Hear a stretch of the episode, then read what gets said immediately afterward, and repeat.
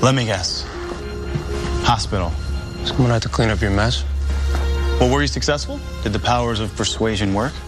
Hello guys，今天晚上呢，我们来学新的一句表达，叫做得有人呢替你收拾烂摊子。Someone had to clean up your mess. Someone had to clean up your mess. Someone had to clean up your mess. Someone had to clean up your mess. 这地方呢，clean up， 这里面呢，clean up 是可以连读成为 clean up，clean up。mess 这个单词呢，表示哎一团糟。比如说上大学的时候呢，如果你有机会走进男生宿舍，你可能会说 What a mess！